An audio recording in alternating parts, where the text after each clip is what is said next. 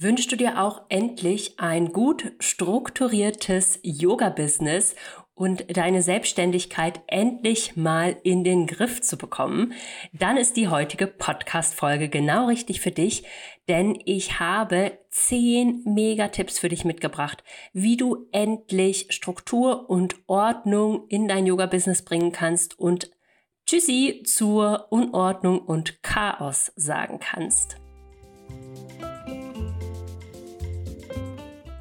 Willkommen in deinem Yoga als Beruf Podcast. Der Podcast für Inspiration und handfeste Tipps für den Aufbau deines Yoga-Business.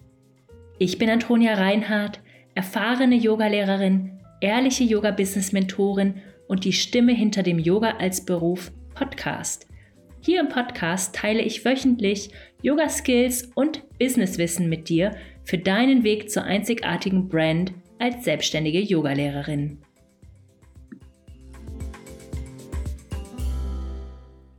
Ordnung ist ja das halbe Leben, den Spruch kennen wir alle.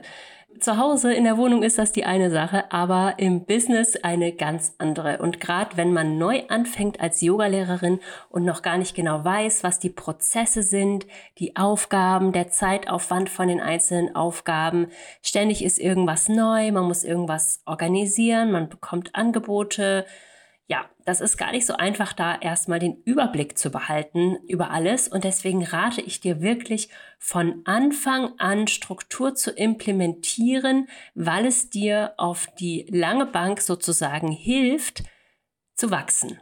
Wenn wir mehr Struktur drin haben, dann sind wir auch oft viel effektiver. Dinge gehen uns nicht unter. Wir wirken professioneller. Das ganze Business ist professioneller. Und das ist einfach für die ganze Sache super hilfreich. Deswegen legen wir jetzt direkt mal los mit dem ersten Tipp für dich. Und zwar ist das ein digitaler Kalender. Ich muss tatsächlich gestehen, dass ich auf den Zug auch erst recht spät aufgesprungen bin. Ich habe, glaube ich, die ersten Monate in meinem Yoga-Business alles noch mit ja, einem Papierkalender gemacht. Aber letzten Endes habe ich dann gemerkt, als ich auch digitale Buchungstools hatte, dass sich eben alles auf den, auf den Kalender zurückzuführen ist. Also rate ich dir wirklich, es lieber von Anfang an direkt einzuführen. Du kannst natürlich immer noch parallel einen Papierkalender führen für private Termine und Details etc. Aber wenn du ein Buchungstool benutzt, zum Beispiel für 1 zu 1 Termine oder ähnliches, dann findet dieses Tool ja sozusagen Lücken in deinem Kalender. Und du hast natürlich auch auf einen Blick, oft auch eben auf dem Handy, sofort ja die Übersicht, schaffe ich das diese Woche noch, wonach ich jetzt gerade gefragt wurde oder nicht. Kann ich was umplanen? Ähm, ja, ich mache mir oft auch noch weitere kleine Notizen mit rein, zum Beispiel To-Dos, die erledigt werden müssen und so weiter und so fort. Ja, und ich kann dir einfach nur raten, digitale Kalender sind ja meistens kostenfrei, sind auf jedem Handy, es gibt Outlook, es gibt einen Google-Kalender, den ich benutze. Ja, also da sind dir, da ist wirklich alles offen und alles möglich und es braucht natürlich eine Weile, bis man einmal alles umstrukturiert hat, aber dann ist es einfach so wichtig und das ist für mich der Dreh- und Angelpunkt in meinem Business tatsächlich, mein digitaler Kalender. Das Zweite, was ich dir heute mitgeben möchte, ist, dass du dir feste Arbeitszeiten überlegst. Du bist zwar selbstständig und flexibel, Struktur ist aber dennoch das A und O, denn das Arbeiten darf ja auch nicht ausarten und irgendwie dann nie enden. Also dieses typische selbst und ständig. Trag dir also feste freie Tage ein, freie Abende oder ähnliches. Es ist super wichtig um deine Energiequellen wieder aufzutanken. Teil es dir frei ein, wie du arbeiten möchtest, aber mach es bewusst. Du musst nicht als Selbstständige in diesem typischen 9 to 5 ähm, Denken arbeiten. Also du musst nicht morgens um 8 anfangen, du kannst anfangen, wann du möchtest. Und du kannst auch sagen, es funktioniert für mich irgendwie besser, nur Nachmittagstermine zu haben. Mach es, wie du es möchtest, aber überlegst dir vorher, dass du sozusagen für dein Business so gewisse Öffnungszeiten hast, wie das ein Shop vielleicht auch hätte. Was ich mir nach, ja, nach längerer Zeit eingeräumt habe, wahrscheinlich ja, so nach den ersten anderthalb Jahren, ist, dass ich Montag und Freitag Termin frei halte. Das mag nicht dein Ding sein, du musst es nicht machen. Ich gebe es dir nur mit als eine Inspiration. Was für mich einfach gut funktioniert, sind sozusagen Tage zu haben, an denen ich aktiv und mit Kundinnen und in Yogastunden und so weiter arbeite und Montag und Freitag arbeite ich hinter den Kulissen am Business. zum Beispiel dieser Podcast wird auch immer entweder am Montag oder am Freitag aufgezeichnet, weil dann habe ich Zeit dafür.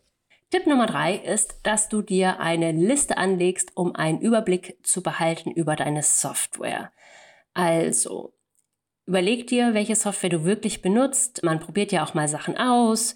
Canva, Planoly, verschiedene Buchungstools.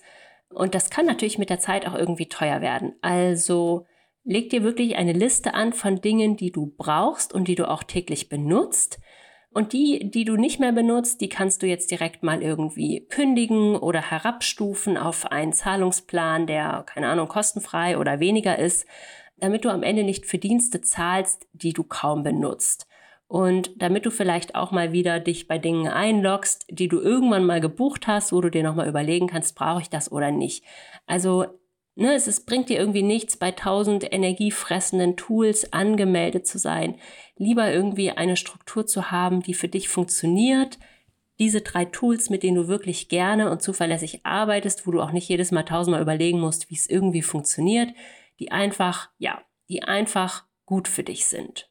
Dann rate ich dir, dass du, wenn du soziale Medien benutzt, und das ist mein Tipp Nummer vier, dort erstmal einen Fokus findest. Das heißt, du baust dir erstmal eine Plattform auf und schaust, wie dein Thema ankommt, bevor du alle Kanäle bespielst. Und diese wird dann zu deinem Hauptmarketingkanal. Das heißt, du arbeitest und legst dein Handy danach wieder zur Seite. Schau dir auch gerne mal deine Bildschirmzeit an. Die iPhones speichern das ja alles ab und es ist oft sehr, sehr ernüchternd.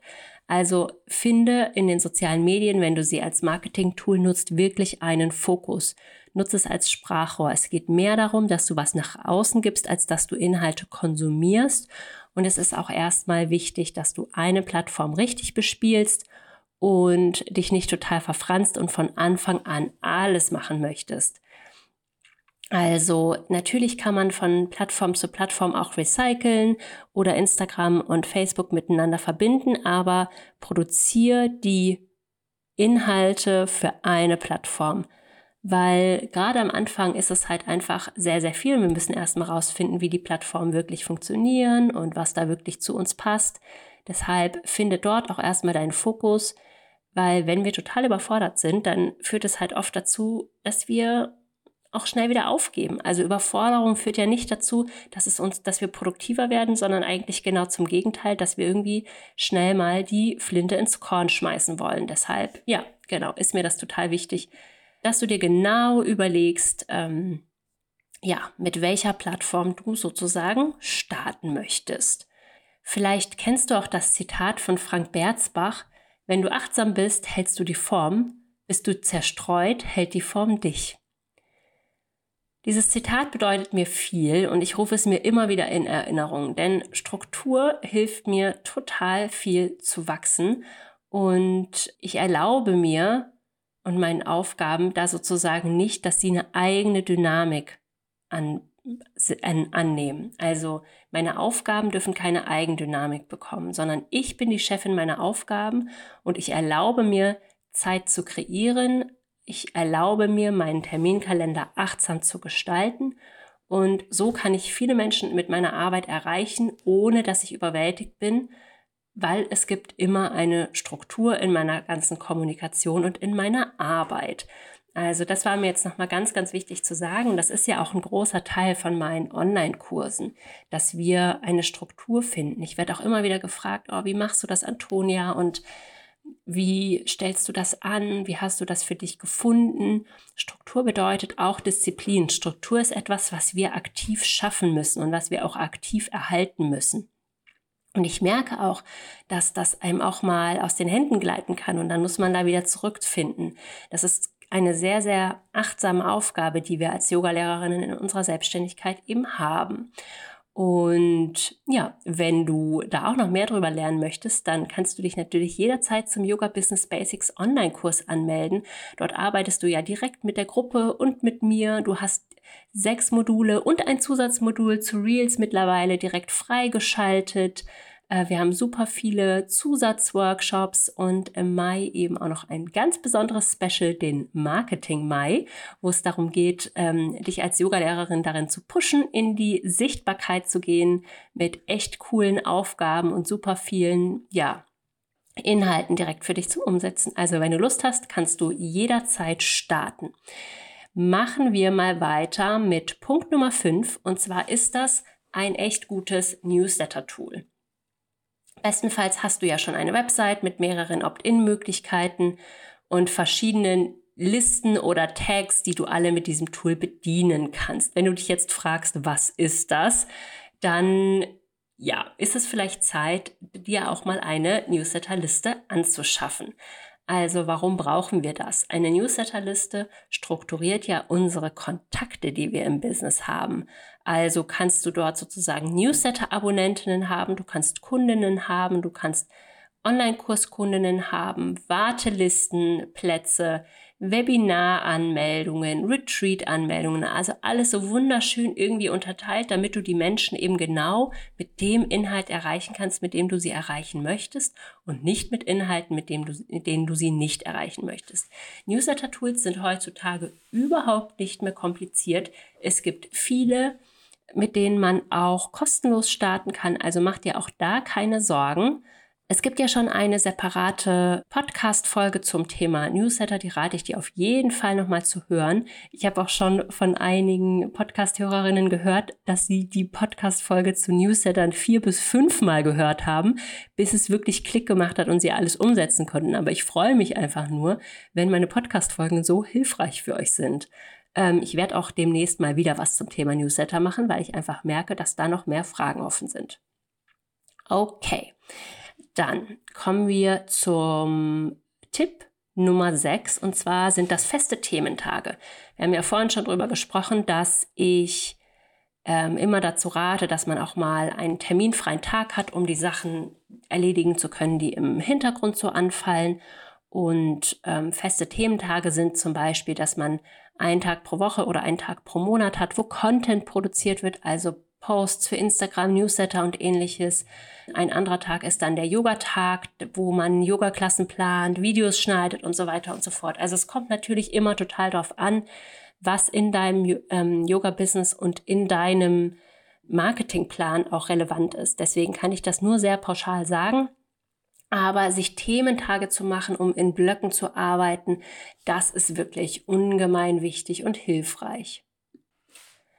Und mein nächster Tipp für dich, der auch daran anschließt, ist, dass du dir Zeit für kreative Arbeit blockierst in deinem Plan oder in deinem Monat oder in deinem Quartal.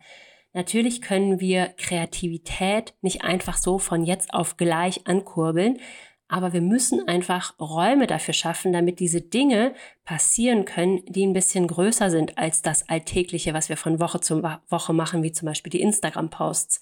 Wenn du zum Beispiel an etwas Großem arbeiten möchtest, einem E-Book, einem Online-Kurs, einem Retreat, aber du hast mit deinen ewigen, regelmäßigen Aufgaben schon viel zu viel zu tun, dann blockier dir im Kalender wirklich feste Zeiten, an denen du daran arbeitest, damit du nicht mit den Zeiten an diesen Sa Sachen arbeitest, die einfach irgendwo übrig bleibt. Du musst dir für diese kreativen Dinge, wenn sie wirklich richtig gut werden sollen, einfach ein bisschen Primetime einplanen. Vielleicht ist das nicht dein Ding, aber das ist eine Sache, die für mich mega gut funktioniert und ich möchte einfach hier Dinge und Tipps weitergeben, die vielleicht klein sind, die aber am Ende in einem Business wirklich einen großen Effekt haben können. Genau. Was sich daran wiederum anschließt, ist mein Punkt Nummer 8 und zwar das Thema Grenzen setzen. Digitalgrenzen zu setzen kann zum Beispiel bedeuten, dass wir mal das Mailprogramm ausschalten oder das Handy auf Flugmodus stellen. Es bedeutet auch mal Aufträge abzulehnen, Nein zu sagen zu Yoga-Vertretungen, zu irgendwelchen komischen Kooperationen, ähm, es bedeutet auch Nein zu sagen, wenn Leute nach der Yogastunde ewig noch deine persönliche Beratung wollen oder ständig deine ganzen Tipps kostenlos abgreifen wollen. Es klingt erstmal hart, aber es ist unheimlich wichtig für dich und deine Energie, deine Produktivität und deine Laune, richtig gute Grenzen zu setzen im Yoga-Business. Und du bist niemandem deine kostenlose Arbeit schuldig. Schreib dir das hinter die Ohren. Es ist so wichtig. Du schuldest niemandem irgendetwas. Du schuldest niemandem deine Arbeit, deine Beratung, dein offenes Ohr, deine freie Zeit oder irgendwas. Punkt Nummer 9 ist dass du dir deine ganzen Aufgaben, die du im Yoga-Business hast, mal kategorisierst. Notier dir alle Aufgaben, die es in deinem Yoga-Business wirklich gibt, also alle. Und dann unterstreich mal die Aufgaben, die auch Umsatz generieren. Das sind meistens deine Aufgaben. Und wenn du dann merkst, da sind irgendwie super viele Aufgaben, die dich total überfordern und du kannst es dir schon leisten, dann kannst du jetzt mal die anderen Aufgaben, die nicht den Umsatz generieren, die aber wichtig sind und immer wieder stattfinden, zum Beispiel an eine virtuelle Assistentin abgeben. Eine virtuelle Assistentin kann man ja schon auch mit ein, zwei Stunden im Monat haben.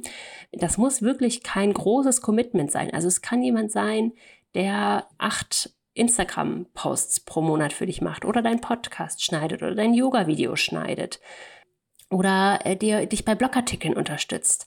Also es ist natürlich keine Person, die dann für dich auf der Yogamatte steht und die Yogastunde unterrichtet, sondern bei dem ganzen drumherum. Vielleicht ist es auch Buchhaltung, dass du dir Unterstützung für die Steuer holst oder ähnliches. Und wenn du sagst, virtuelle Assistentin oder ähnliches, an dem Punkt bin ich noch nicht, ist es trotzdem total hilfreich, wenn du deine Aufgaben mal kategorisiert hast, weil du dann nämlich siehst, welche Aufgaben vielleicht auch die Priorität haben, nämlich die, die am Ende auch Umsatz generieren. Es ist also total wichtig, dass du deine Rechnungen schreibst, dass du bei den Yogastunden auftauchst, dass du dich darum kümmerst, dass du Kundinnen hast. Das sind die Aufgaben, die total wichtig sind irgendwie die Webseite mal wieder mit neuen, schöneren Bildern füttern. Das ist so ein Projekt für, wenn mal wieder ein bisschen mehr Zeit ist. Also genau, Umsatz zuerst, das ist auf jeden Fall eine ganz große Priorität im Business. Und mein zehnter und letzter Tipp, den ich heute für dich habe, für mehr Struktur in deinem Yoga-Business, ist, dass du dir die Podcast-Folge 114 mal anhörst. In der geht es nämlich um das Zeitsparen bei der Content-Produktion. Da geht es vor allem um Content auf Instagram, aber es geht auch viel um Content-Recycling, um alle möglichen Inhalte, die du in die Welt bringst. Vielleicht nutzt du ja auch andere Kanäle, Blog, Podcast, TikTok, LinkedIn, es ist ja ganz egal. Es geht auf jeden Fall darum, wie du super, super strukturiert Content erstellst und auch das am Ende weniger Zeit für dich in Anspruch nimmt. Und auf die Podcast-Folge habe ich so viel positives Feedback bekommen von Frauen, die gesagt haben, sie haben sie gehört und haben sich direkt hingesetzt und irgendwie innerhalb von anderthalb Stunden war der komplette Monat inhaltlich durchgeplant. Und das freut mich einfach so sehr. Also, wenn du sie noch nicht kennst, dann geh nochmal zurück zur Podcast Folge 114. Hör dir alles an zum Thema Content Produktion super effektiv.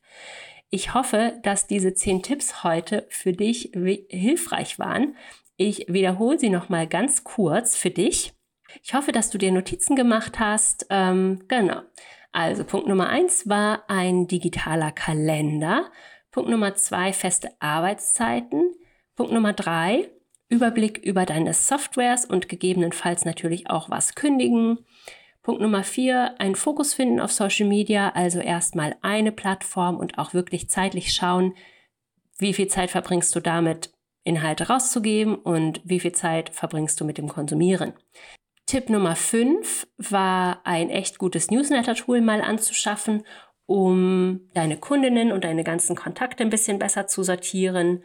Äh, Tipp Nummer sechs, feste Thementage zu haben, damit du dann Aufgabenblöcke machen kannst, also Content-Tage, Yoga-Tage und so weiter und so fort.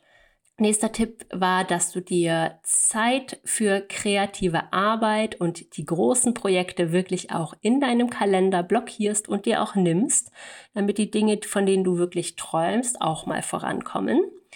Punkt Nummer 8. Grenzen setzen.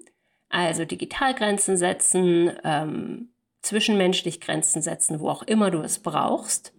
Punkt Nummer 9, dass du deine Aufgaben kategorisierst und mal schaust, welche davon generieren Umsatz, welche davon, ja, passieren einfach irgendwie so, irgendwie immer mal wieder. Und wenn du möchtest, natürlich auch dass du dir vielleicht schon mal überlegst, welche kleinen Aufgaben, die immer wieder passieren, auf die du nicht so richtig Lust hast, du vielleicht an eine virtuelle Assistentin abgeben kannst. Und Tipp Nummer 10, hör nochmal in die Podcast-Folge 114 hinein und Hör dir alles dazu an, wie du zeitsparend richtig guten Marketing-Content produzieren kannst. Da habe ich wirklich alles zusammengefasst, was ich weiß aus meinen Jahren der Selbstständigkeit, der ja wirklich fleißigen Content-Produktion, die wir hier mit Team Yoga als Beruf machen. Und ich hoffe, das war hilfreich für dich. Wenn du irgendwelche Fragen hast, Feedback, Tipps, dann melde dich bei mir. Ich freue mich immer, von dir zu hören. Hinterlass mir bitte auch eine Sternebewertung bei iTunes oder bei Spotify. Abonnier den Podcast. Ähm, das hilft dem Podcast weiter zu wachsen und gefunden zu werden und unterstützt natürlich meine Arbeit. Ich danke dir fürs Zuhören und wünsche dir bis zur nächsten Woche einen Happy Yoga Business Aufbau. Deine Antonia.